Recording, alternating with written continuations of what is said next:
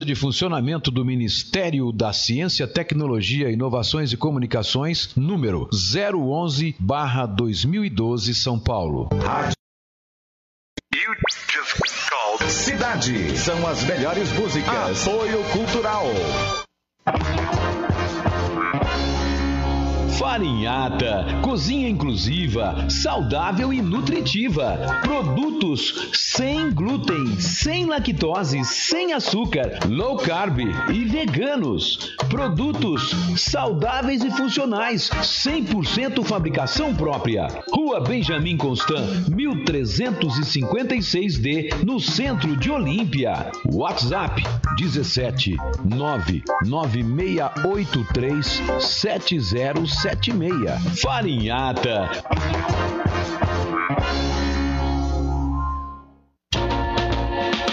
Saborear aquele lanche delicioso de verdade ficou mais fácil ainda.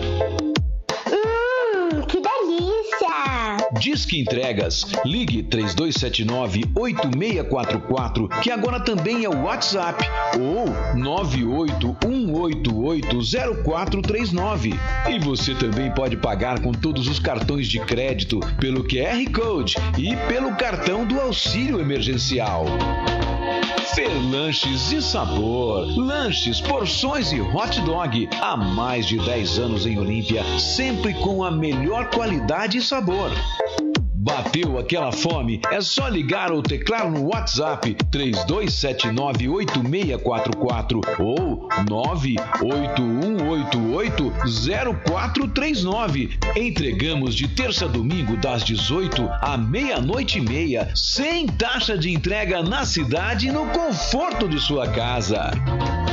Fer Lanches e Sabor, Avenida Valdemar Lopes Ferraz 361, próximo à UPA. Peça seu lanche agora mesmo.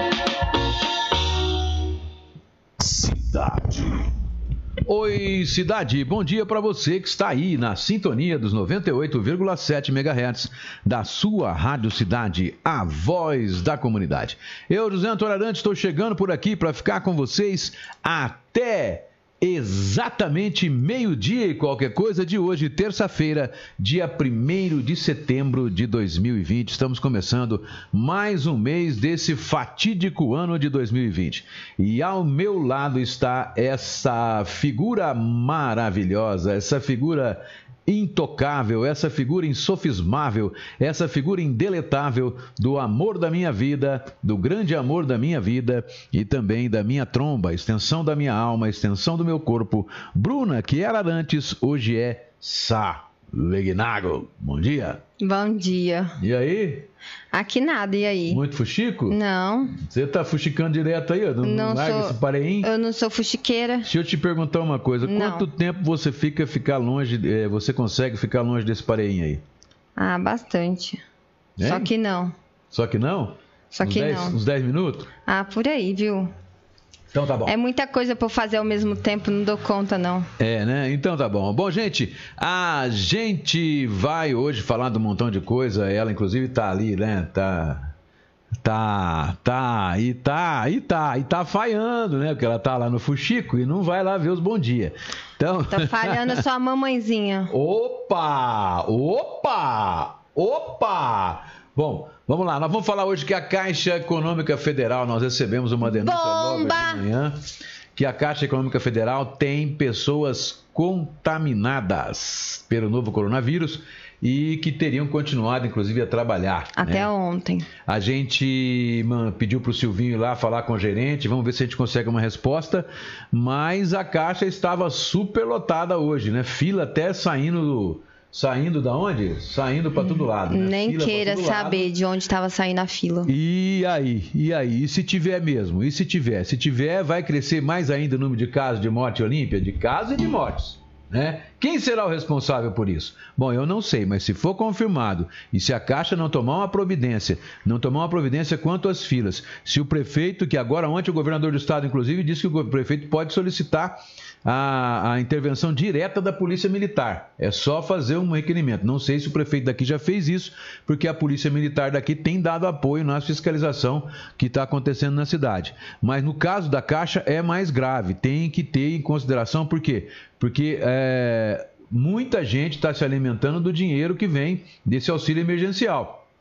Mal mal distribuído, mal. mal é, mas vem. Mas vem. E o pessoal está comendo com isso. Então, tem que se tomar uma, uma, uma atitude uma atitude para resolver esse problema. Parece que a fiscalização já até, fiz, já até multou, teria multado, sei lá, não, não temos comprovação nenhuma, mas falaram que tinham multado lá a Caixa e que não tem condição de fazer, porque se interromper o funcionamento da Caixa, muita gente vai passar fome. Ora, mas alguma coisa tem que ser tomada. Então, Fica aqui, vamos esperar ver aqui qual vai ser a manifestação, qual vai ser a manifestação do prefeito depois a respeito desse assunto.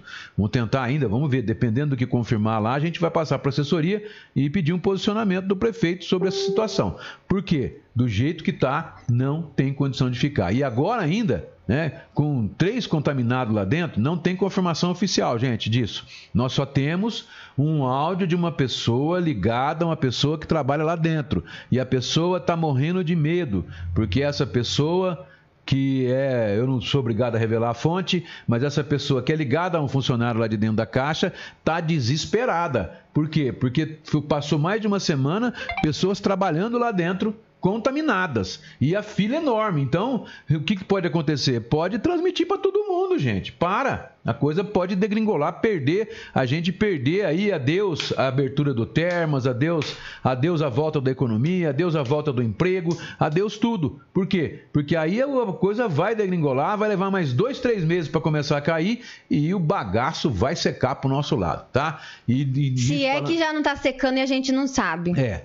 E, e, vamos então, porque você veja bem, nós tivemos aí até esse webinar, vamos colocar hoje na, no programa de hoje o Jorge Noronha do Termas falando sobre os planos do Termas para abertura, reabertura, retomada, né? E, e tudo baseado numa situação que tem que ser controlada. Agora, a Caixa, desde o início, ela foi um ponto de proliferação do vírus. Isso é com certeza. Isso é com certeza. Ela foi um, veículo transmissor do vírus em Olímpia e não foi tomado. A caixa não fez merda nenhuma, né? O prefeito ainda colocou cobertura lá, colocou cadeira, tentou dar uma organizada. O gerente não assim, organiza pifiroca mas nenhuma. Se a própria empresa não organiza, aí a coisa enrola, né? E é uma empresa de capital cujo capital é federal, né, da União, é, é uma empresa pública, né, uma, uma... então, gente, é complicado, tem que tomar alguma decisão. Se não sair nada, se a coisa continuar desse jeito, aí nós vamos ser obrigados a acionar a promotoria pública. Então, se eh, eu não, não quero intervir em nada, eu acho que as pessoas têm que ter noção do que fazem, né, as autoridades, etc. Mas se continuar desse jeito, não tem como. Eu vou ter que fazer uma, uma petição e enviar ao Ministério Público denunciando. E agora agora eu tenho provas.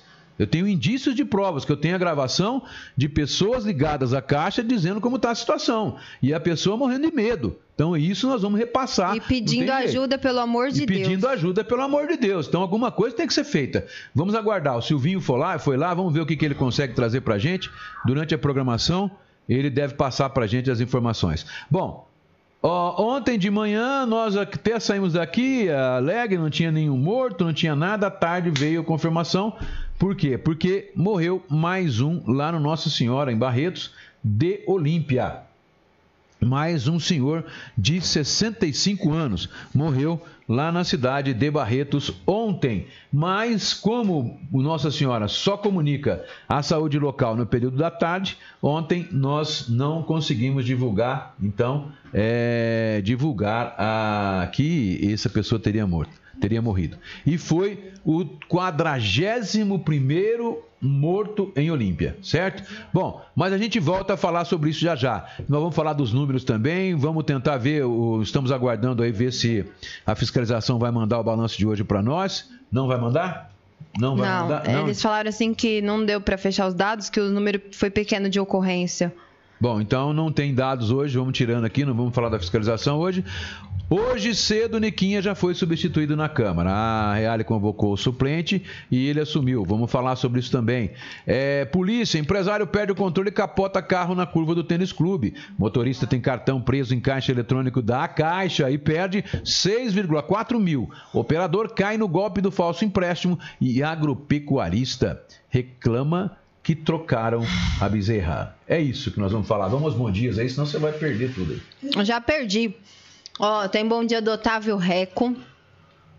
Peraí, Sueli Ferreira, Cássia Romero, Cíntia, bom dia. Lili Orlando Bianchi, bom dia. Jovem Bruno e Senhor Arantes.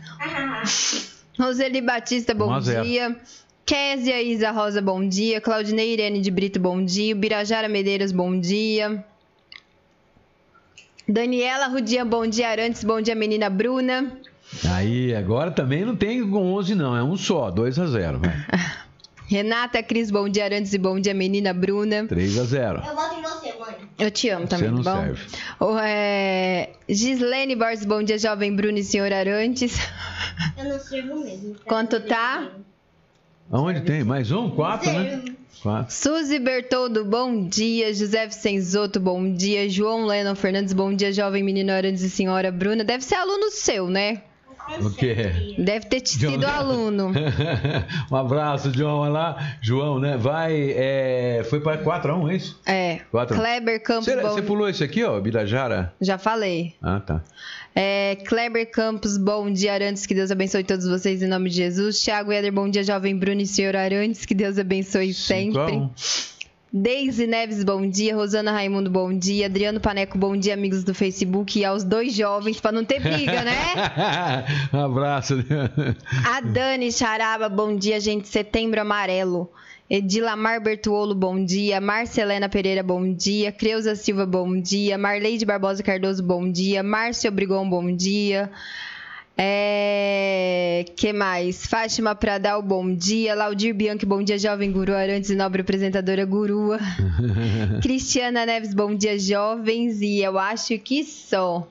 Bom, vamos para o Io, Io, o Io, Io o quê? YouTube. Io, Io, Io, Io. Não sei. YouTube, vamos pro YouTube? No YouTube lá está lá forte, firme forte que nem prego na areia, o nosso ouvinte mais antigo, Ricardo Justino. Um abraço para você, Ricardo. A Vitória Campos, bom dia, menino Arantes. Eu e meu irmão Pedro Paulo e minha mãe Luciene e meu pai Kleber estamos ligadinhos no YouTube. Bom, eu vou contar só o voto dela porque foi o trato nós fizemos, né? Um, um voto só, porque É. daria quatro, né? E o Luiz Souza, então, foi para 5 a 2 né? Luiz Souza, bom dia a todos os ouvintes. É o pessoal que está lá ligado no YouTube. Aí agora entrando o Álvaro Júnior, bom dia, menino Arantes. E no Bom Dia Menino Arantes foi para 5 a 3 ou 5 a 4 5 a 3. Ó, o É. Thiago Eder tá dizendo assim, Bruno, eu esqueci. Aqui é dois votos, um meu e outro do Thiago. Não vale? Ela tem, ela tem, ela tem- o Thiago tem que votar ele separado. O Luiz Delgado, bom dia. Gustavo Inácio, bom dia.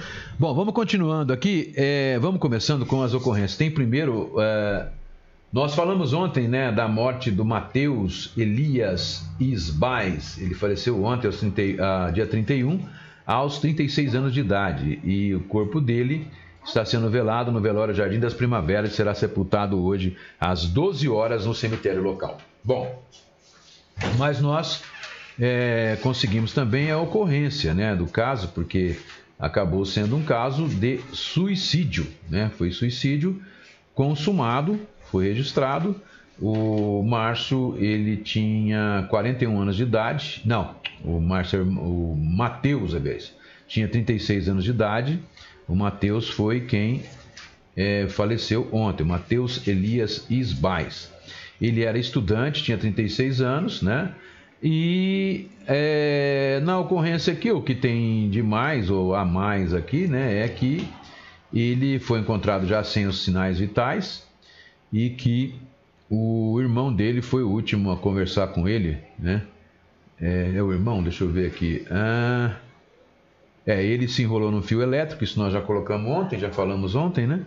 E é isso aí. Mas é, ele estava em tratamento de depressão e ele usava medicamentos controlados. Já tinha consultado o médico, mas não deu tempo de fazer efeito e essa maldita depressão tirou a vida de mais um jovem olimpiense. Gente, vocês não sabem o que é esse problema de depressão. A gente tem que tratar com mais seriedade.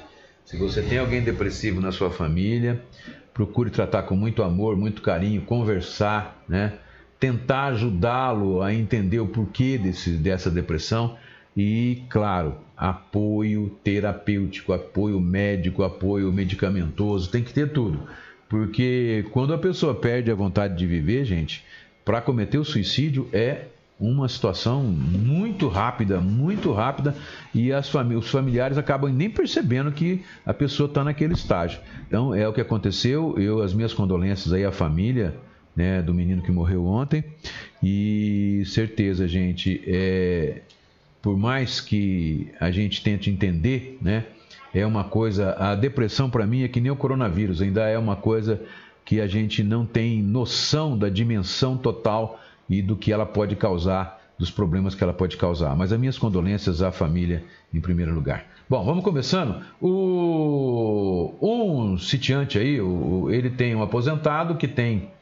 Ele tem. Ele compareceu na unidade policial noticiando que no dia 31, que foi ontem, ele constatou que haviam trocado uma de suas bezerras, é mole, a qual pertence à raça Nelore, que a bezerra foi substituída por outra bezerra da mesma raça com características semelhantes, acreditando que outras bezerras podem ter sido trocadas também, sendo que o gado fica localizado no sítio Portal no Horizonte, no distrito de Ribeiro dos Santos, e que a troca pode ter ocorrido há cerca de um mês. Bom, ele percebeu porque a, a, o bezerrinho tinha uma, uma mancha, né? Que era a característica dele. E aí, porque o outro bezerro que foi locado, colocado no lugar, inclusive, mamava na teta da vaca, que era a mãe do outro bezerro. Então, negócio meio estranho. Né? A única possibilidade que é aventada aqui no boletim de ocorrência é que a vaca que foi levada, ela já estava vacinada. E a que chegou não estava vacinada, porque parece que faz uma marca lá da vacina e tal. Então deve ter sido isso. O cara trocou para que o proprietário pudesse vacinar o bezerrinho dele. Pode ser isso, né? Vai saber, vai entender o que aconteceu. Bom, mas nós tivemos também aqui um caso de estelionato registrado no dia 30, que foi anteontem. Ele foi registrado ontem às 15h51. Comparece na unidade de polícia judiciária declarando a vítima noticiando que no dia 30, por volta das 8h50, deslocou-se até a agência da Caixa Econômica, situada na Rede Benjamin Constante, relata que, ao inserir o seu cartão no terminal de autoatendimento, notou que o mesmo havia ficado preso no interior do caixa eletrônico. Assim, não conseguiu retirar o seu cartão do interior da máquina. Narra que, como era domingo, não havia expediente bancário, motivo pelo qual ligou em um número telefônico do banco para comunicar o ocorrido, oportunidade em que o atendente informou que o declarante deveria dirigir-se até a sua agência e cancelar o cartão e pedir outro. Contudo, Logo após verificar o seu saldo junto ao aplicativo do banco, constatou que havia sido realizado um saque no autoatendimento no valor de R$ reais e mais uma compra no valor de R$ 4.400. Diante do fato, nesta data deslocou-se até a agência da Caixa Econômica Federal, quando o funcionário da referida instituição lhe orientou a registrar o presente ocorrência para o banco realizar um processo interno para apurar o ocorrido. Ele informa que o prejuízo até agora foi de 6.400 reais. O, o quem sofreu esse esse problema foi o Oberdan Estocco Júnior. Ele tem 59 anos, é motorista e reside na no, no residencial Harmonia. Nós tivemos um outro problema aqui também de estelionato que é vítima o operador Joaquim Santos da Cruz. O Joaquim, ele tem 38 anos e reside na Coab 4. Ele comparece na unidade policial, ah, noticiando que estava necessitando de um empréstimo em dinheiro, motivo pelo qual pesquisou na internet uma empresa chamada, acho que Finitec, é isso, onde no site encontrou o número do telefone WhatsApp e entrou em contato. Começou a negociar no dia 4 de agosto, ocasião em que firmou o empréstimo no valor de 5 mil reais, oportunidade em que pagaria 48 parcelas de 142 reais. O declarante efetuou o pagamento de 250 reais por depósito na conta bancária fornecida pelo WhatsApp, que seria da empresa, em nome de uma pessoa. Posteriormente recebeu no seu WhatsApp um comprovante de depósito falso no valor de R$ 7.700 e foi informado que se tratava de um ajuste no empréstimo, além de receber uma nota fiscal sobre o empréstimo. Ainda sem desconfiar, efetuou mais um depósito na conta bancária do nome, acho que é Pedro Henrique, no valor de 500 reais e outro depósito no valor de em outra agência no valor de 700 reais. Então, 700, 500, 1.200, 1.500 reais quase, né? É, posteriormente, foi consultar se o valor do empréstimo havia sido depositado em sua conta bancária, porém havia ocorrido em contato novamente pelo WhatsApp, obteve, não obteve êxito nas respostas, ocasião que notou que o comprovante era falso e se tratava de um golpe teve um prejuízo de R$ 1.450. Gente, tem que ficar esperto, porque isso acontece diuturnamente. 11 horas e 24 minutos. Tem mais bom dia aí, minha filha? Tem, tem bastante, hein? Então vamos lá. Ó. A Geni Moraes, bom dia. Sônia Regina, eu não pulei você, porque no começo do programa, quando demora muito, os bom dias somem. Gustavo Inácio, bom dia. Geni Moraes, bom dia. Divino Lima, bom dia. Kátia Soares, bom dia, meninos. André Rodrigo Souza, bom dia. Maria Luzia Santos, bom dia, família de jovens. Depressão é um tipo de câncer que mata aos poucos. Os sintomas são muito bem disfarçados com sorrisos e por, e por dentro destroços de muita dor e sofrimento. Sei bem o que falo, há mais de dois anos é questão de segundos e tudo está acabado sofrimento. É complicado, é. Bel Isa Marine, bom dia, pessoal. Bom, vamos começar então pelo começo ou pelo fim? De preferência. Pelo começo ou pelo fim? Pelo começo. Pelo começo. Então vamos lá, vamos primeiro analisar. É... Ah, tem aqui também o caso de uma empresária, né? Esse aqui eu tenho que ir lá no, no blog do Julião Pitbull. Vamos lá ver aonde que eu vou. Deixa eu achar o Julião aqui. Julião, Julião, Julião. Vamos lá. Teve um caso de uma empresária que. Nossa, a internet também tá, tá brincadeira, né? Vamos lá, cadê? Cadê o caso? Teve um caso também, gente, de um monte de acidente que aconteceu né, na rodovia, mas isso aconteceu já no, na, na, semana passada. Mas vamos lá, aqui está aqui no Julião. Ó, capotamento. A empresária perde o controle do carro em rodovia, capota e atinge o muro do tênis clube, tá? As fotos aqui é do cabelinho, né? Tá aqui no, no site do Julião. Depois de final de semana tensa em Olímpia, a semana que se abre também continua muito tensa ainda, diz o Julião. Vamos colocar aqui para vocês verem o carro como é que ficou. Ele bateu no muro e ficou simplesmente de ponta cabeça. Olha lá, né? Mais um acidente registrado, o Julião colocou no momento que estava sendo registrado, no capotamento do veículo no Jardim Tênis Clube, né? Aí aí ó, o carro que já foi colocado, né, de, colocou de cabeça para cima, não está na posição normal. Né? Segundo as primeiras informações, a vítima né, não sofreu nada, estava lá, ela passou direto na curva, fechada e acabou capotando o carro. Olha como é que ele ficou, né? A vítima, segundo foi apurado, trata-se da empresária Carla, dona da Raros Perfumaria. Ela foi socorrida a, a, por uma equipe do Corpo de Bombeiros sob o comando do Sargento Muniz e levada para o pronto-socorro um plano de saúde. Consta apenas que foi um grande susto. Ela, no entanto, está grávida, mas não sofreu ferimentos graves. Tá? O impacto do carro, um GM Tracker 2014, placa de Olímpia, foi tão forte que o muro foi totalmente destruído e o carro chegou a ficar com parte dentro do condomínio. Tá? É isso aí. Né? É... Então, registrado o capotamento existente no Tênis Clube. Nós não tivemos acesso à ocorrência policial, não chegou até a gente, mas fica aí o registro feito pelo Julião Pitbull, Olímpia, 24 horas. O Thiago e o Éder tá mandando um abraço para Nicole.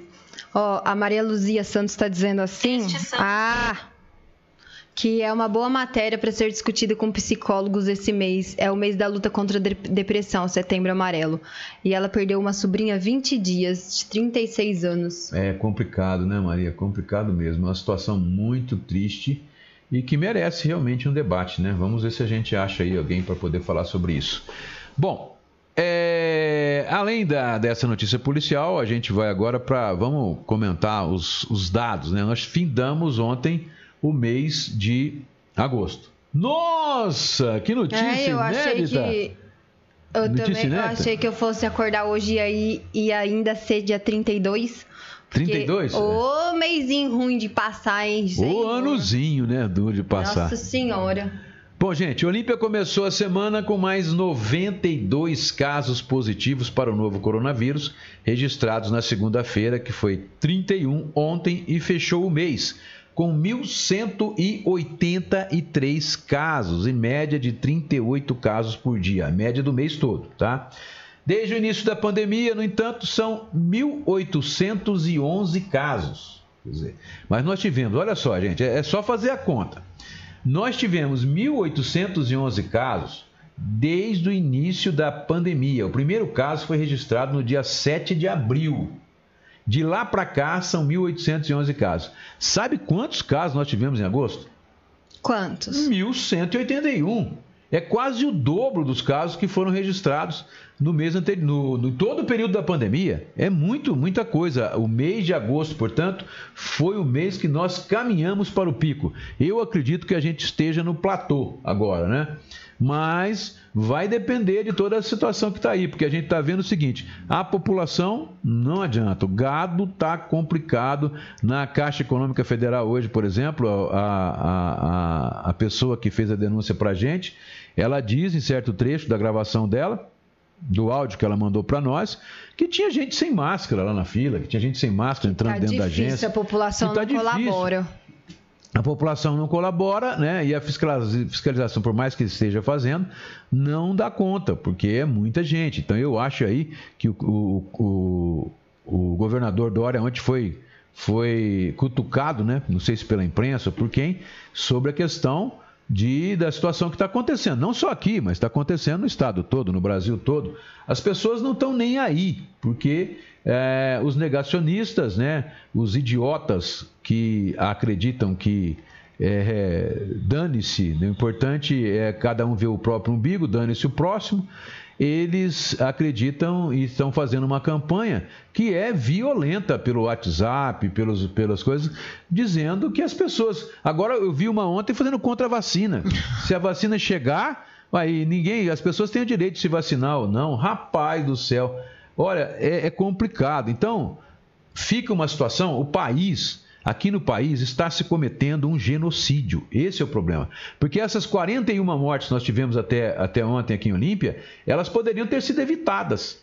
Se não houvesse essa campanha, essa campanha violenta, que tal, não sei se, se usa o dinheiro público, mas financiada com milhões de reais, jogando fake news na cabeça dos robôs e dos, dos zumbis, desse gado que não tem capacidade reflexiva, e constrói a sua verdade com mentiras, com fake news e acredita nessas imbecilidades. Então, é isso. É isso, podia ter sido melhorado, mas podia ter sido menor, mas não é. E olha só, ontem nós que chegamos à 41ª morte, também registramos a, a, a infecção pelo novo coronavírus por mais uma criança, essa de 3 anos de idade, gente, e seis adolescentes de 11, 13, 14 e 17 anos. Agora eu gostaria de fazer um parênteses antes de entrar, de continuar falando sobre dados numéricos aqui. Ontem eu vi no site do UOL uma matéria que me deixou preocupado. Eu venho falando para vocês aqui, que inclusive cito até que Rio Preto já tem uma ala do hospital, eu não sei se é do HB, que é especializada em tratamento das consequências, como é que chama? Das sequelas né, da que a coronavírus tem provocado. Esse pessoal que está tratando já, já, já identificaram pelo menos 17 tipos de sequela. E tem um depoimento, que eu até vou procurar a matéria aqui, vou, daqui a pouco eu vou passar para vocês, no UOL, de uma pessoa que perdeu, que teve como sequela simplesmente a perda do paladar e acho que do olfato também, uma coisa assim. Mas eu vou ler para vocês. Gente, você já imaginou você pegar um filé à parmegiana, hum. um filé né, dos nossos patrocinadores aí, do Gaguinho, lá do, do, do Sete Barba, do Tarzan. Do, do Tarzan, pega aquele filézão, aquela coisa linda, e você pôr na boca e sentir gosto de gasolina. Preferível não comer. Qual. É justamente essa a consequência, a pessoa para de comer. Você está chegando perto da pessoa que você ama e sentir cheiro de cocô dela, é isso que está acontecendo. Credo. As sequelas, gente, são é, ainda são incalculáveis. E tem esse tipo de sequela qualquer pessoa que passa pelo período de convalescência, qualquer pessoa que tenha o vírus. E aí o que acontece? Você não é só a morte que é o perigoso, né? Porque as pessoas alegam isso. Ah, mas morre muito mais gente de acidente de trânsito no Brasil, né? Morre mais não sei o quê. Só que quando o cara morre de acidente de trânsito, ele morre de acidente, de um acidente. Coronavírus não, é uma coisa que podia ser evitada. É uma coisa que poderia ser evitada, é uma coisa que você adquire não porque você quer, não porque você está com o carro dirigindo. Não é o fato de dirigir o carro que você vai pegar o coronavírus. Às vezes sim, é o fato de ser idiota, de não usar máscara, né? de ficar caminhando por aí tossindo na cara dos outros, de ficar na fila da caixa sem máscara, né? encostado, agarradinho no outro, no fungando no cangote, fazer festa no final de semana. Aí sim, né? Aí é a mesma coisa, aí você pode comparar. Só que você, nesse caso, quando você está com o acidente do seu carro, você pode matar no máximo você e as pessoas que estiver te acompanhando. Agora, no caso do coronavírus, não. Além de você matar o outro, que às vezes você nem conhece, você pode ter sequelas e pode provocar sequelas no outro. É, porque a gente tem que ter noção, uma simples, um simples cálculo. O, segundo os últimos os entendimentos que eu vi, 60% das pessoas que é, são infectadas são assintomáticas. Então, por exemplo, de cada mil pessoas, apenas 400 delas vão ter manifestação, ou vão ter o período de incubação, onde vão ter febre, onde podem, podem ter, né? Porque tem pessoas que não têm nada. Podem ter febre, podem ter um monte de coisa, falta de ar, mas é certeza, pulmão, circulação, rim, isso ataca, né? A, de maneira menor ou maior ataca. Bom, mas aí o que acontece? As pessoas vão passar um período de convalescência. Passando por esse período de convalescência, é, um percentual muito grande desses 400 vão, vão se curar, mas vão ter sequelas para o resto da vida. Né? Vê o caso do Cauã lá, por exemplo, o cantor ontem que se recuperou. Ele se recuperou porque teve médico de São Paulo, médico não sei da onde, especialista. Ah, o irmão dele era médico. Ver saiu, se você vai ter esse suporte. O irmão todo. dele saiu não sei da onde, foi lá para ficar ah, só cuidando do, do, do irmão. Quer dizer, tudo bem, mas ele está fazendo fisioterapia para cuidar do caso dele, para não ter sequelas. Ele já está cuidando da possibilidade de sequelas. É esse o problema, gente. Então, essa doença ela é destruidora. E ah, mas é só, 4, só 40%? Olha, 40% de mil é 400 pessoas, gente, que correm o risco direto de terem sequelas. Agora, dessas 40%, dessas 400 pessoas, aí tudo bem. Dessas 40, 400 pessoas, vamos colocar aí que nós tenhamos. É, 20 que vão morrer, 10, 15 que vão morrer. Então, o número realmente de mortes ele é considerado baixo principalmente se forem tomadas as medidas. Agora, se não for tomado, o que, que vai acontecer? Né? Vai morrer gente, vai ficar muita gente com sequela, porque não existe tratamento, não existe vacina. Né? Vou voltar a repetir para vocês: não tem nada. Né? E aquelas pessoas que, mesmo se tiver vacina, não vão tomar, vão correr o risco de ter essa sequela. É complicado, né? Bom, tem mais bom dia que você quer ler? Tem. Ó, oh, Bianca Cristina, bom dia. Clarice Néslo, bom dia. Jovens. Zequinha José Feliciano, bom dia. Ramon Luiz Rafa Souza, bom dia. Fátima Pradaura, antes vou fazer uma pergunta. Sei que você é uma pessoa esclarecida. Se pode me ajudar? Se o cabeleireiro está tudo bem com ele, mas se tiver contaminado e vai cortar o cabelo da gente, mesmo ele estando com máscara e luva, a gente corre um risco? Corre. Corre, não tem jeito, Fátima. Se estiver contaminado, não vai correr, você vai correr o risco. Pelo seguinte, é, a gente tem que levar, sempre que a gente vai fazer é, qualquer tipo de reflexão sobre esse assunto, sobre a questão da contaminação, nós temos que entender o seguinte: a contaminação ela se dá pelas vias respiratórias aéreas, ou seja, o vírus ele se propaga dentro de gotículas de saliva quando você está falando, ele se propaga dentro de por causa do espirro, né? Que aí vai a secreção, que é o catarro, lá, aquela coisa toda, né? E também, o que mais? Espirro, que é mais? Só, né? Tosse, É o né? espirro né? e a tosse, e a tosse, esqueci da tosse. A tosse também, que teoricamente a tosse ela despeja o vírus através de gotículas de saliva e também gotículas de secreção. Bom, se o cabeleireiro está lá com máscara, né? Ele está com máscara. Se ele tiver com máscara e tiver com luva, o percentual de chance, e ele é assintomático e não está sabendo, a chance que ele tem de, te contaminar não é tão elevada mas ela existe. Pelo seguinte, ele está com a luva e está com a máscara, mas vamos supor né, que ele está é, conversando com você. A hora que ele está conversando com você, a saliva dele está indo na máscara, tá? Ele, dependendo, se ele soltar, se ele der um tossir, ha! Essa, essa, esse vírus pode sair da máscara, pode se projetar até 30, 40 centímetros.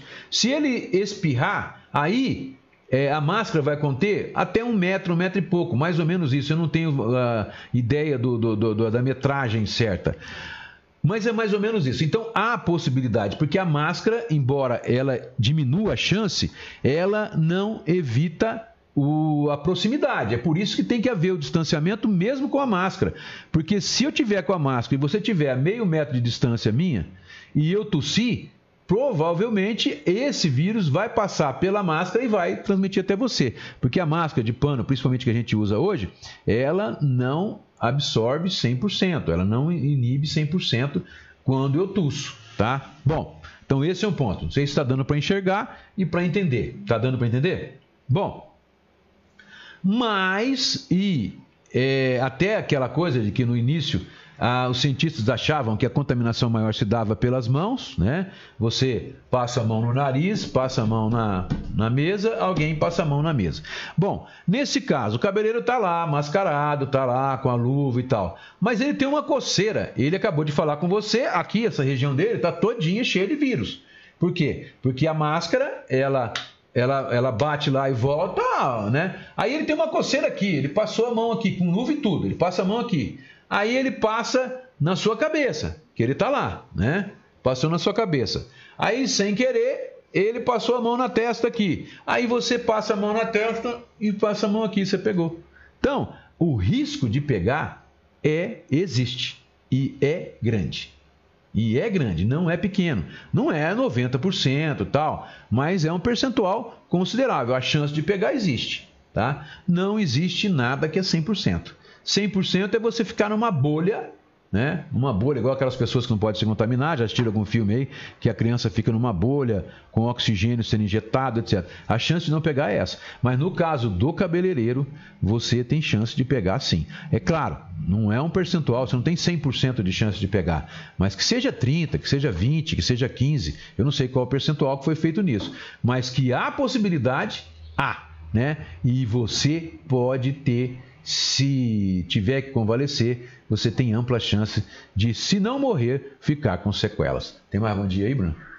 Bom, aqui no, aqui no YouTube, o Cristiano Cardoso, bom dia, atleta Arantes, 5 a 4 E o Rogério Érico, bom dia, jovem Arantes e Dona Bruna. Um abraço para o Rogério e para o Cristiano também. E a Dona Bruna aí empatamos agora 5 a 5 certo? Hum.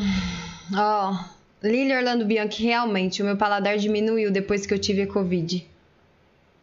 É, diminuiu. Agora, vamos lá, eu vou, eu vou achar aqui, deixa eu ver se eu tenho aqui, eu vou achar aquela matéria. É, é o Silvio está dizendo aqui que já tem vídeo lá da caixa e não vai fechar a caixa, mesmo estando do jeito, vai continuar aberta e colocando. Então, hoje, com certeza, logo depois do almoço, eu vou enviar os áudios. Parabéns aos nome, responsáveis, melhor, enviar, aos irresponsáveis. É, eu vou enviar os áudios para a promotoria pública com certeza vou pegar o e-mail da promotoria, vou enviar os áudios e vou pedir que tenha que se tome uma posição, porque a situação da caixa do jeito que está não pode ficar. Agora eu te pergunto, por que, que a caixa, só a caixa tem que ser diferente? O Banco do Brasil teve um caso que a gente sabe que deu positivo, eles fecharam por um dia para fazer a desinfecção. Fizeram a desinfecção. É, hoje tem outro banco que eu não me lembro o nome agora, tem outro banco aqui na cidade que está fechado para fazer a desinfecção. Por que, que a caixa, onde tem o maior fluxo de pessoas, não pode fechar um dia? É um dia, gente, não vai matar mais ninguém.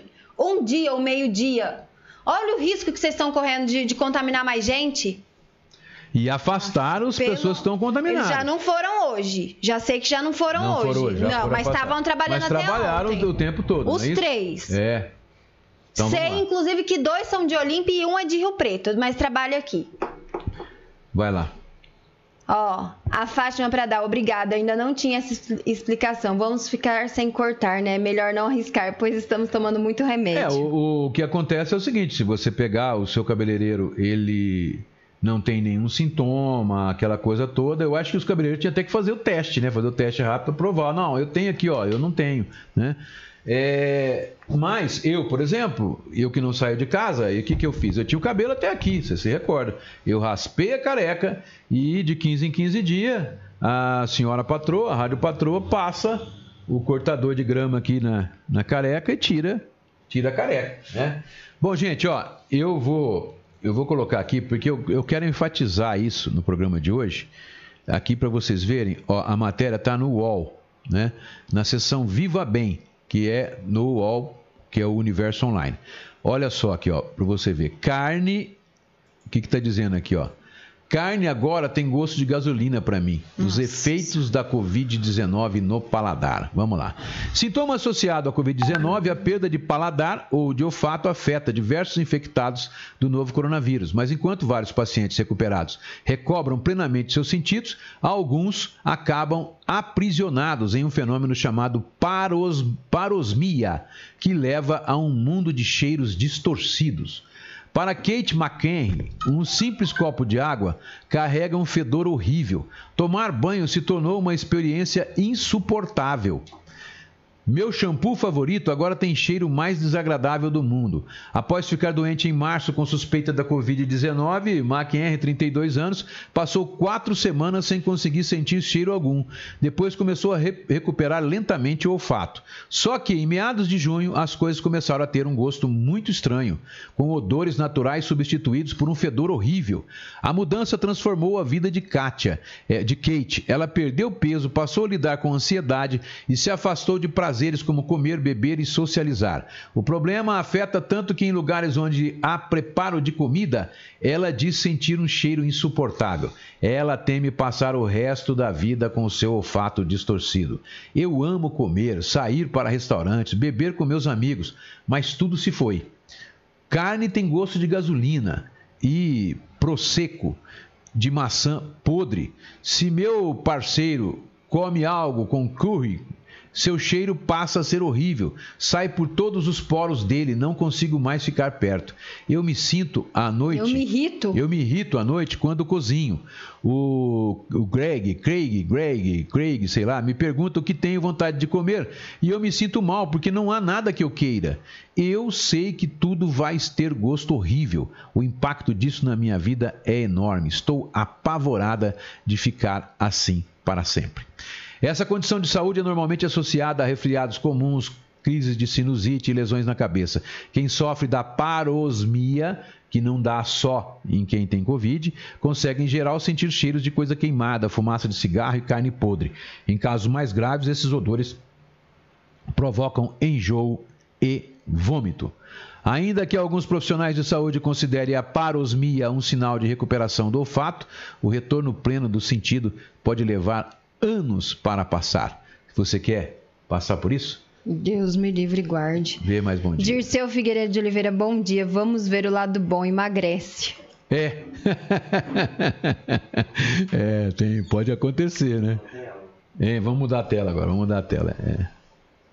Bom, vamos lá, gente. É, Onde que eu ia mesmo? Bom, vamos, vamos, vamos terminar a questão dos casos. Aí a gente vai para o Silvinho, que o Silvinho já tem vídeo lá. Vou passar o vídeo que o Silvinho mandou para nós lá da caixa, como está a situação, né?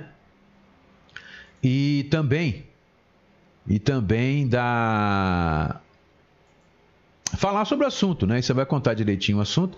Depois ainda tem vários assuntos aqui para a gente falar, né? Que a gente vai enrolando, não falou ontem, não falou, e aí vai para chegar na semana. Tem assunto que a gente passa a semana inteira anunciando e não fala, né? Bom, mas gente, é o seguinte, ó. A o, no cômputo geral, o mês de agosto, com 1.183 casos, teve 188% a mais que em todo o período anterior, quando foram registrados 628 casos. Em relação ao mês de julho, quando foram registrados 482 casos, o aumento foi de 245%. Na média dos 31 dias, 38 casos por dia. Se persistir, no mês de setembro, nós é, podemos, mesmo que se inicie uma queda, a gente pode chegar a mais mil casos em setembro, o que poderia chegar aos casos nossos a um patamar, um patamar de 3 mil casos.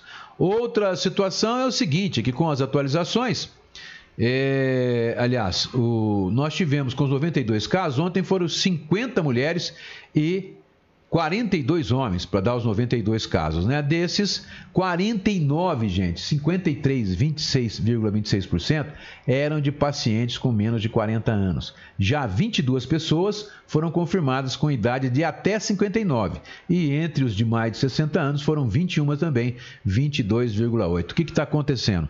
Está aumentando o número de contaminados com pessoas de mais de 60 anos. E se já está morrendo, a maioria que morre é, a maioria é de pessoas com mais de 60 anos, vocês imaginam que vai continuar morrendo, porque mais de 60 anos geralmente a pessoa tem comorbidades. Na Santa Casa, ontem nós tínhamos cinco internados na UTI, três no suporte ventilatório e nove na enfermaria. Né? Desses desses que estavam lá, no 9 na enfermaria, 4 de Olímpia, 2 de Severínia e 3 com suspeita, todos de Olímpia. Nos leitos de suporte ventilatório, nós tínhamos 3 pacientes, 2 de Olímpia e 1 de Severínia. E nos leitos de UTI, nós tínhamos 5 internados, todos de Olímpia e positivos para o novo coronavírus, tá?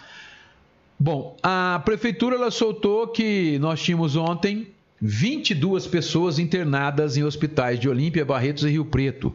11 em UTI e 6 em suporte ventilatório e 9 em enfermaria. Eu não consigo entender esses números da prefeitura, porque veja bem, vamos lá, ó. Se nós temos 5 na Santa Casa hoje, ontem, né? Nós tínhamos 5 na Santa Casa, na UTI. Todos os 5, aliás, vamos ver na UTI aqui, ó. 5 internados, todos de Olímpia. Então vai lá, marca aí, 5 de Olímpia.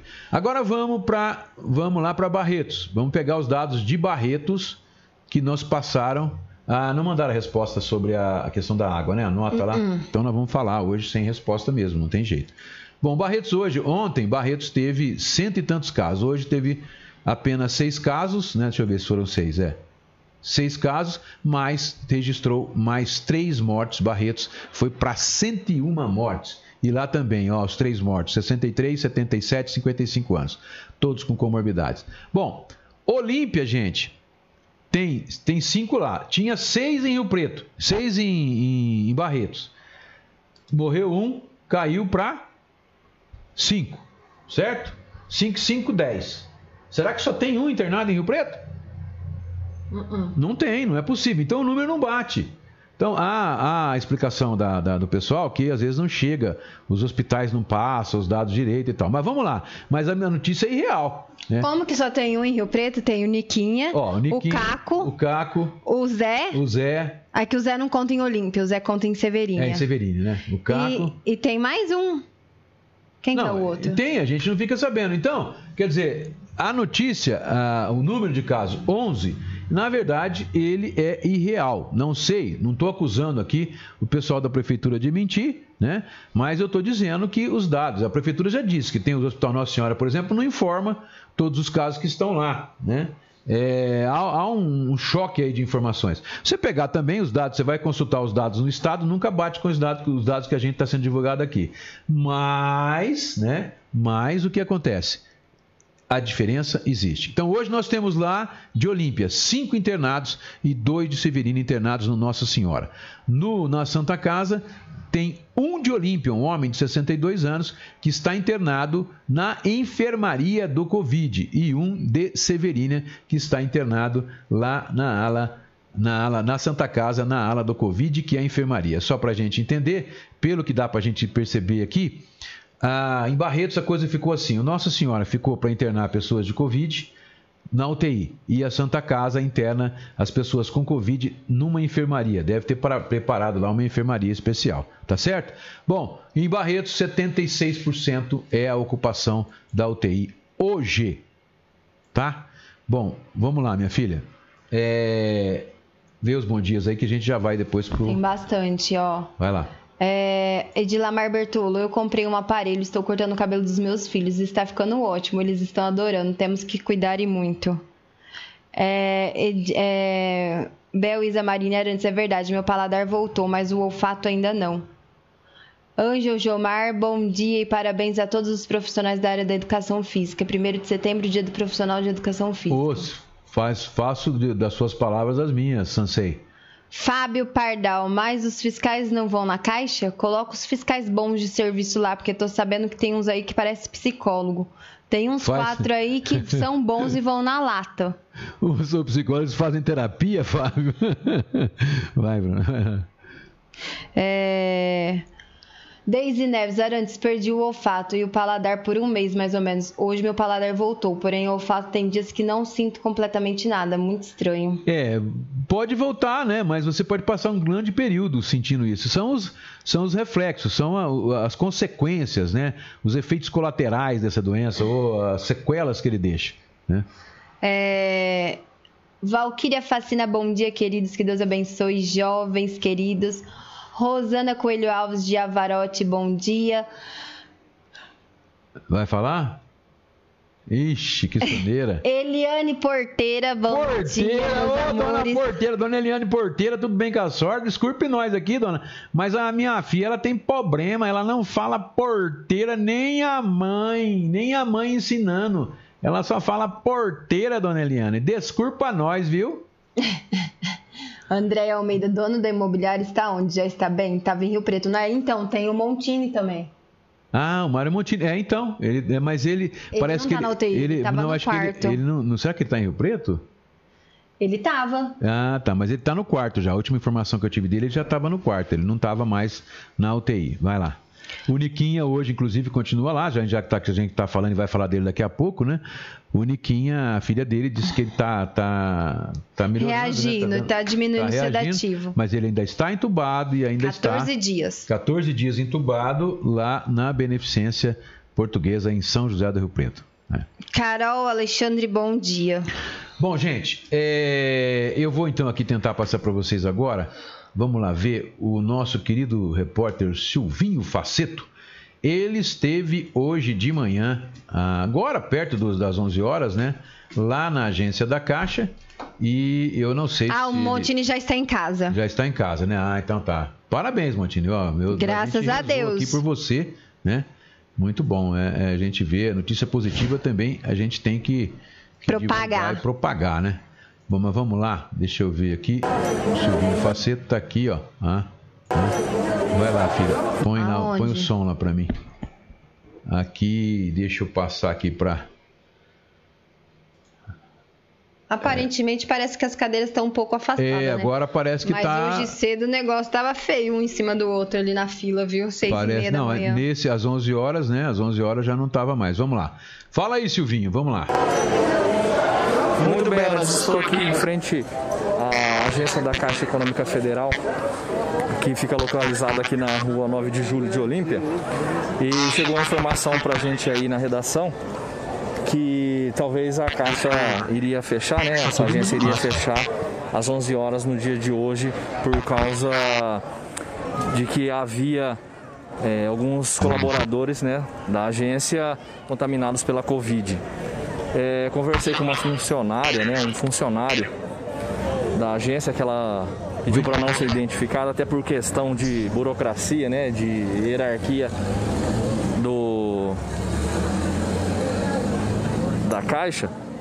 E, e a pessoa me informou que não tem nada disso confirmado pelo, pela central, né?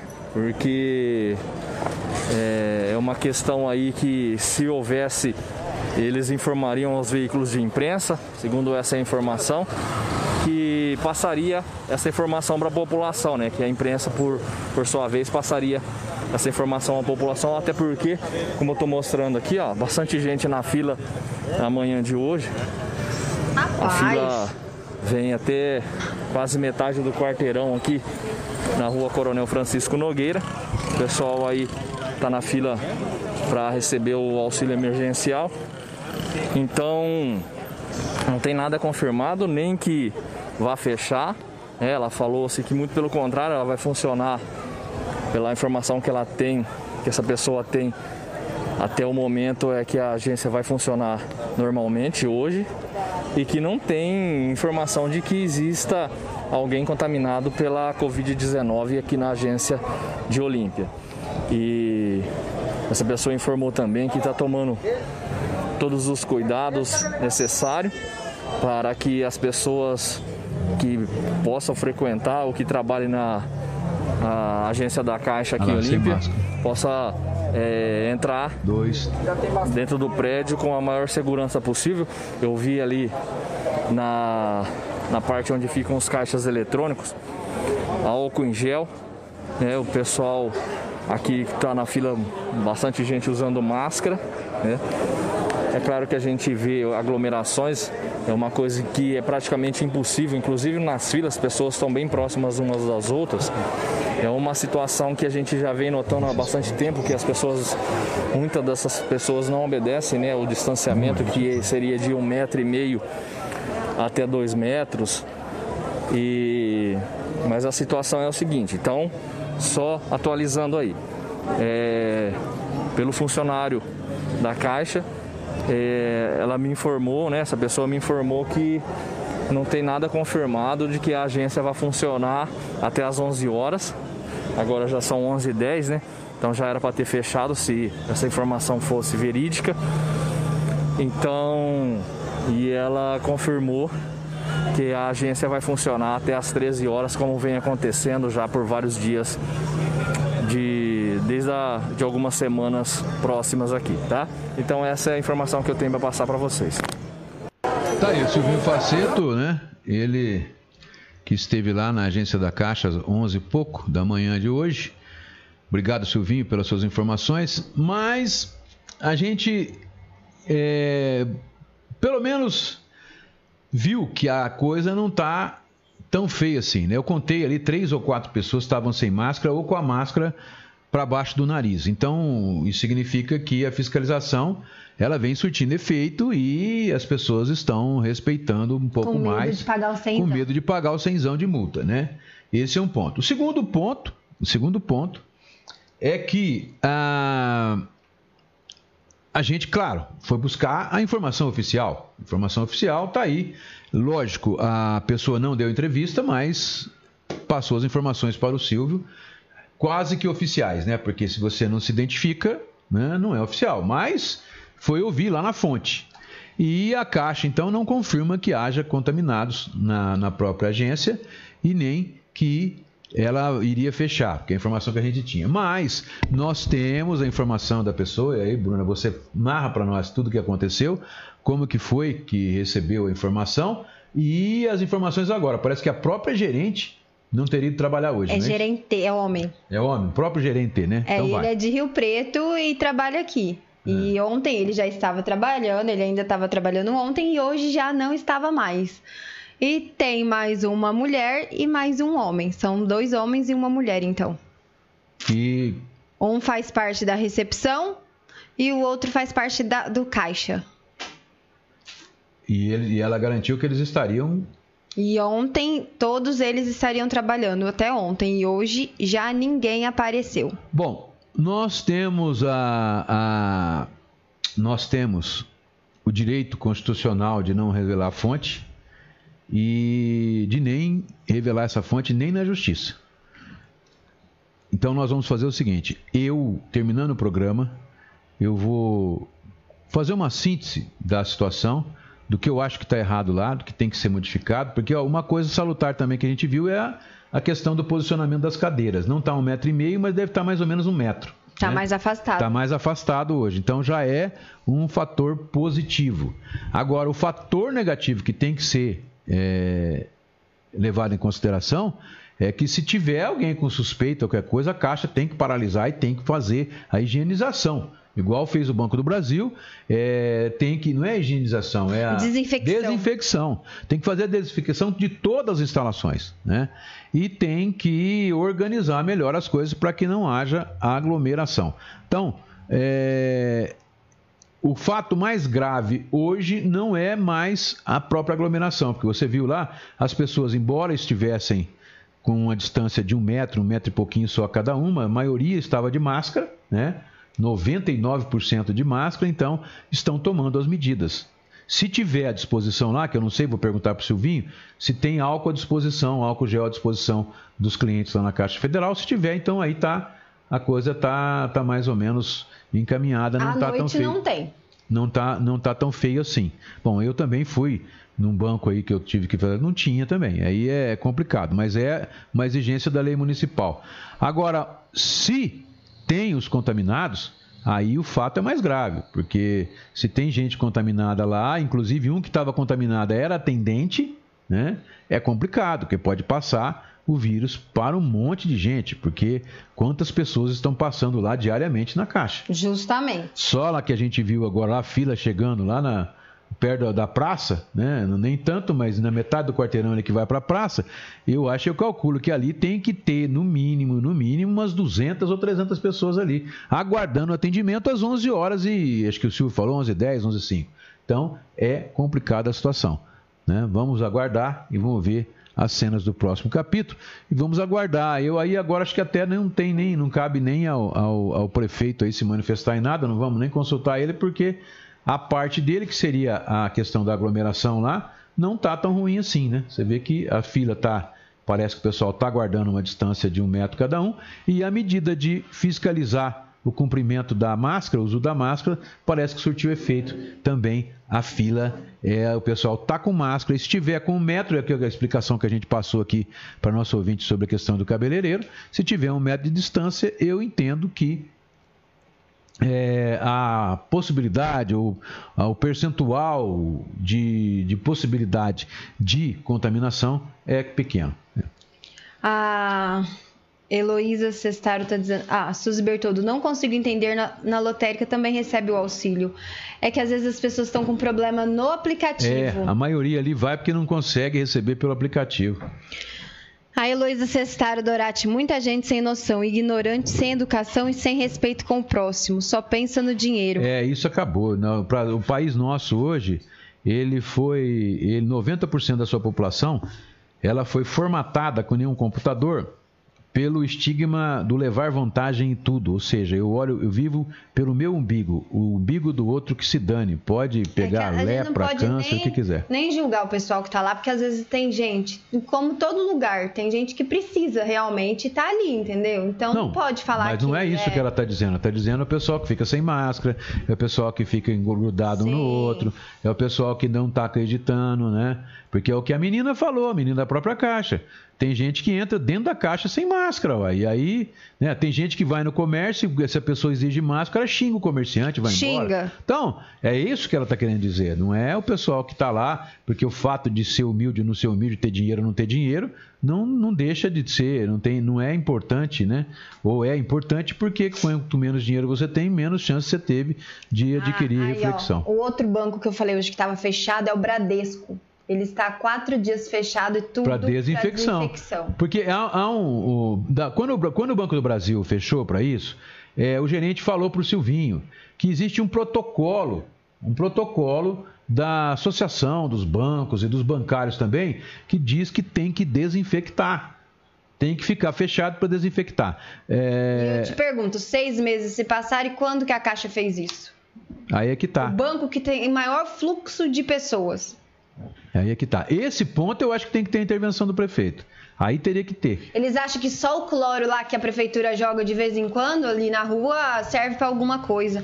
Ai, gente, ó, tô cansada, porque quanto mais fala, mais pede, mais suplica, mais implora, mais pro outro lado eles fazem. Bom, tudo bem aí então? Tem mais bom dia ou não? Ah, a Fátima Pradal tá dizendo assim, aí se explica porque tem tanta gente contaminada em Olímpia. É, e pode aumentar mais. E o que as pessoas não entendem é o seguinte: veja bem, se a gente começar a cair o número de casos agora, o número de mortes vai demorar mais tempo para cair. Entendeu? É, e o número de pessoas que vão estar sofrendo com sequelas também vai demorar a cair.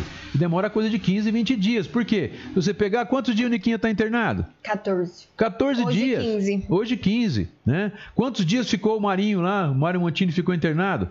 Se recuperou. Mas quantos dias ficou? Ele, ele foi uma vez aqui em Olímpia, depois voltou, aí foi para Rio Preto. Quer dizer, quanto tempo ele ficou internado? É esse o problema. E qual foi o sofrimento? Né? Qual foi o sofrimento? Pô, é complicado. É essa situação que é complicada. Então, é, questão de juiz e caldo de galinha é a única coisa que falta.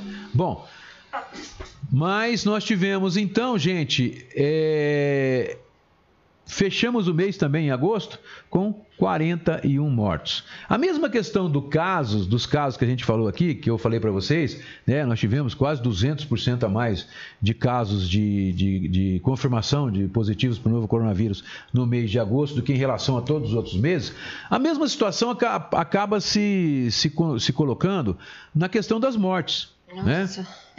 Então, nós tivemos, nós tivemos é, fechamos o mês de agosto com 41 mortes. Por quê? Porque ontem à tarde, nós não chegamos a divulgar no programa, mas ontem à tarde nós tivemos mais um óbito em Olímpia. Foi do senhor João Batista de Jesus.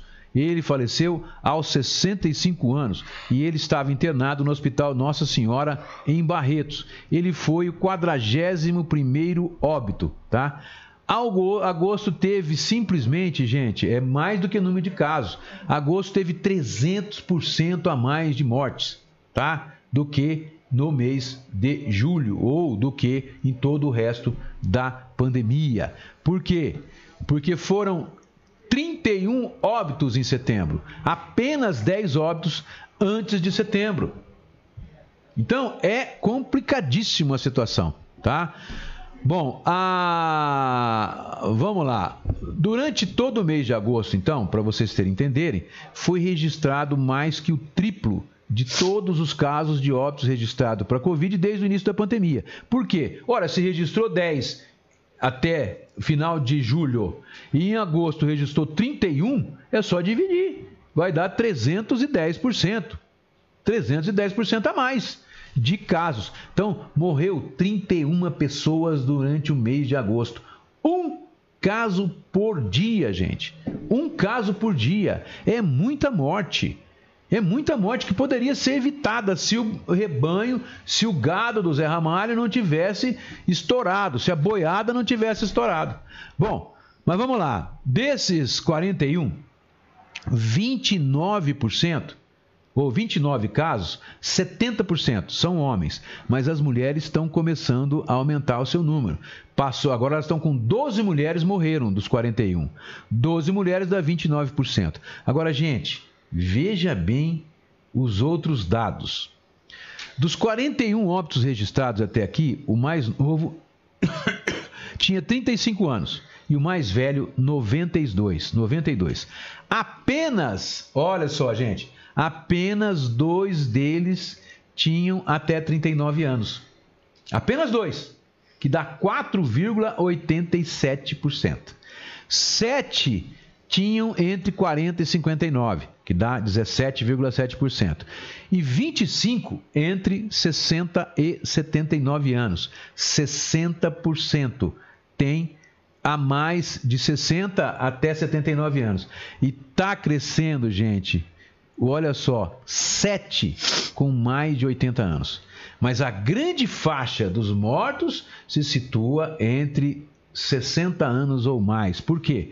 Porque entre 60 anos ou mais está aqueles que têm comorbidades. Aqueles que têm a idade avançada, aqueles que têm problemas, geralmente até de obesidade, que são é, causadores desse mal. Vai. Ó, oh, tem mais bonde aqui. É, a Jane Clay tá dizendo assim que é 15 dias entubado que o Nikian tá e já está 19 dias internado. 19 que ele foi internado na Santa Casa, é, né? Quatro dias ele ficou na Santa Casa, isso. então, né? É... 15 dias. Então, é isso que eu estou dizendo. Agora, 19 dias ele está internado. 19 internado. Não importa se está na enfermaria ou se está entubado ou se está. Né? Ele passou, inclusive, com problema. Ele, o Nequinha, ele foi internado com problema respiratório. E ele passou o início né, da internação dele na Santa Casa com com oxigênio, com a, a máscara. máscara. de oxigênio, porque ele não conseguia respirar. Ele sentiu falta de ar e é o grande temor dessa, desse vírus, gente. É a falta de ar. Quem já sentiu sabe quanto é duro. É muito duro. Sentir falta de ar, eu não desejo isso para o meu maior inimigo, se bem que eu não tenho inimigo, mas se eu tivesse, não desejaria para ele. A Fabi Zerbinati, bom dia família. Parabéns aos endocrinologistas, parabéns doutora Suelen. Também é dia do endócrino hoje. Bom, parabéns à Minha Santa Suelen. A Jane tá dizendo assim que o mês de setembro seja o mês da cura, do milagre e do afastamento desse vírus da nossa nação. Ai, Deus te Demora, ouça, Jane. Clay, eu não acredito não, mas é, pode ser o mês da cura ou o mês da queda, né? Pode ser que a gente entre em outubro já na fase verde, já com uma queda total, tendo poucos casos, tendo poucas mortes. E eu acredito muito nisso. Eu acredito que lá pela metade de outubro, ou mais tardar aí na, no fim da terceira semana de outubro, a gente já esteja numa situação bem melhor. Mas esse vírus, ele é maligno, ele é um vírus contundente, um vírus que não dá pra gente brincar com isso. Bom, e falando no Niquinha, o João Luiz Estelari, ele assumiu numa cerimônia hoje na frente da Câmara Municipal lá de Olímpia, né? Ele assumiu, deixa eu ver, você passou? Foi você que passou as fotos para mim? Foi o Márcio Matheus que passou. O Márcio Matheus que passou, né? Tá aqui, ele tomou posse lá, deixa eu passar a foto para vocês aqui, né? E aí a gente vai tentando falar de gogó aqui. Olha lá. Foram mandar, o Márcio Matheus mandou duas fotos para nós. Parece a frente da Câmara, né? É na frente. É na frente da Câmara. Colocou lá uma. Porque a, a, a Câmara, se vocês não sabem, a nova presidente, que é a que está substituindo o Niquinha, a Cristina Reale, que está aí na foto, inclusive, que vocês estão vendo, ela o Estelário, o João Luiz Estelário, que é advogado e é suplente do Niquinha, na coligação que elegeu ele na eleição passada, né? Elegeu o Niquinha. E o Luiz do Ovo também do lado ali, mas devia ter mais vereadores lá, né? E ele tomou posse, então, em solenidade hoje de manhã, lá na Câmara, e ele vai assumir o lugar do Niquinha, que está afastado por tratamento de saúde, ou seja, ele está convalescendo, está internado na UTI da Beneficência em Rio Preto com tratando da, do Covid-19, que é a doença, ou da Covid-19, que é a doença provocada pelo novo coronavírus, né? Deixa eu ver, tem outro aqui, olha lá, aqui, ó, ele, o João Luiz lendo o livro lá, olha o livro, olha, olha só a idade do livro lá, deve ter uns 300 anos aquele livro lá, ele assumindo que tomou posse lá na sessão da Câmara, na sessão não, tomou posse na Câmara Municipal de Olímpia como suplente né, da coligação que elegeu o Niquinha e suplente do Niquinha que está internado, tá? Bom, é, a dúvida que fica, e perguntaram da outra vez, é se o fato né, da, do Niquinha estar tá internado, se teria que fazer outra eleição, etc. Se o João Luiz assume a presidência. Não. O cargo de presidente ele é pessoal. Quem foi eleito foi o Niquinha, só ele pode assumir. Se, se né, o, o, o, o, João Luiz ele assume o cargo de vereador. Esse ele tem direito, porque ele é suplente, mas ele não assume a presidência da Câmara. Esse é o meu entendimento. O vice, que é a Cristina Reale, né, ela vai ficar até que o Niquinha se recupere. Volta a tela. Não, estou mostrando aqui a posição lá. Bom, até que o Niquinha se recupere, a Cristina Reale, então, é a presidenta da Câmara Municipal de Olímpia. A Câmara está paralisada. Eu não sei, inclusive, se vai fazer, se vai ter eleição hoje. Né? O Márcio Matheus estiver ouvindo, a gente aí, pode até passar para nós essa informação, né? Se vai ter sessão, né? Não, não está fechado. Tá, tá quando decretou o lockdown. Né? Então. Né? Então eu acredito até que não, porque mais uma hora vai ter que fazer. Eu acho que é a grande oportunidade que a Cristina Reale tem aí de fazer é, pode fazer, igual está fazendo na Câmara, o Senado, faz por aplicativo. Por vídeo. Faz por videoconferência, né? O, o Web Câmara, né? O webinar da Câmara. A Web Sessão. Pode fazer e continuar tocando o barco, mas acontece que também tem que ter, mesmo quando você faz ela por, por, por, videoconferência, a Câmara tem que funcionar. Por que, que ela tem que funcionar? A presidenta tem que estar lá, o primeiro secretário, funcionários, né? Então eu não sei se já é possível, depende do número de pessoas que estão infectadas, depende de uma série de detalhes, mas. Né, com a palavra aí o pessoal da Câmara, se quiser passar para a gente. Na próxima segunda, segundo informações que eu recebi agora, na próxima segunda terá sessão Segunda que vem. Online, viu? Ah, online. Ah, então tá. Parabéns a Cristina Real, então. E terá nova eleição para a presidência. Nova eleição para a presidência, tá certo. Mas e se o Niquinha voltar? Não, voltar ele vai. Então, Quando é que nós não sabemos? Ele perdeu a presidência porque ficou doente? Então tem que ter algum artigo da lei orgânica ou da, do, do regimento interno que diga se ficar afastado para tratamento de saúde tanto tempo, tem que fazer uma nova eleição. Certo? Bom, vamos lá. Mas é isso aí. Eu não li, eu não tenho noção da, da Saiu no legislação. diário oficial. É, eu não tenho a, a noção da legislação, mas a gente é, fica aí com a informação desse pessoal. Tá aí. Bom, outra coisa que a gente tem para falar aqui é que o Flávio Omos, né? Mas de novo? Não, eu não falei sobre o quê? Pediu 25 mil de dano moral, mas eu gostaria só de ressaltar aqui, gente, é que num trecho da, da petição do Flávio lá, que ele entra, né, que eu acredito que não vai virar nada, porque o Niquinha tem, o Niquinha tem imunidade, ele pode falar o que ele quiser ali, é, desde que não atinge. Ele não atingiu ali, é, eu acredito que não vai virar em nada, mesmo, porque ele não atingiu, ele não consegue fugir da imunidade que ele tem, né? Ele, na verdade, está exercendo o direito dele de fiscalizar. E se um vereador vai na Santa Casa e tem uma, tem uma ata da Santa Casa dizendo que o cara foi lá e pediu propina, então pelo menos pode ser que não tenha acontecido? Pode. O Flávio é culpado? Não. Mas ele está sendo indiciado, ele está sendo acusado. E o motivo para acusação tem. Então, se não tivesse, fosse uma coisa que não tivesse nenhum documento, tivesse nada, um indício apenas de ouvir dizer, aí tudo bem, poderia até um juiz de primeira instância, segunda instância entender, mas quando chegar lá em cima, derruba, né? Mas eu acredito que não vira nada. Só que, pasmem, gente, olha só a simplicidade do nosso vereador Flávio. Ele coloca num trecho que a população, ele dá a entender, eu não sei se o termo é esse, né? Clama pela candidatura dele. Rapaz do céu, isso é humildade? Está na petição, é só ver. Quem quiser é só entrar no site da TJ e ver. Que a população clama, torce, sei lá, qualquer coisa, pela candidatura dele. Ô, Flavinho, tem que né, imitar o Bolsonaro, imitar o gabinete do ódio.